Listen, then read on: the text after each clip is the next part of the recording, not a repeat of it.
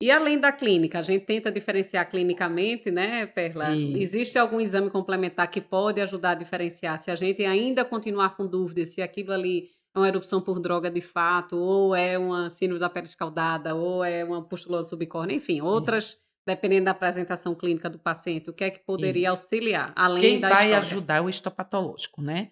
Não adianta, ah, será que é aquela cultura? Ah, Será que aquele hemograma?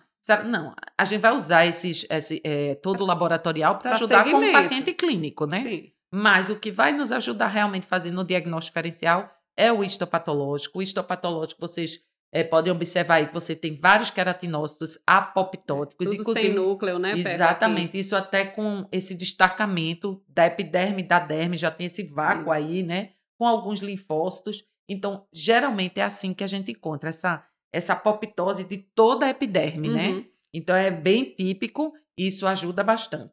É, agora a gente lembra que muitas vezes tem um time aí para chegar ao resultado do anátomo patológico. E É. o paciente às vezes não tem tempo 8 nem a o 10 desespero. dias, né?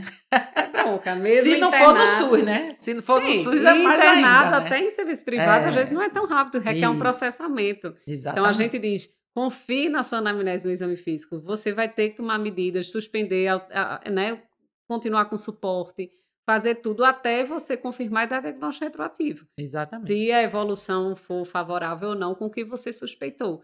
Mas assim, Exatamente. isso vai fechar o diagnóstico quando você for dar alta para o paciente. Mas eu digo, eu vou esperar o resultado da biópsia para suspender a droga. É. Deu errado, É. não dá.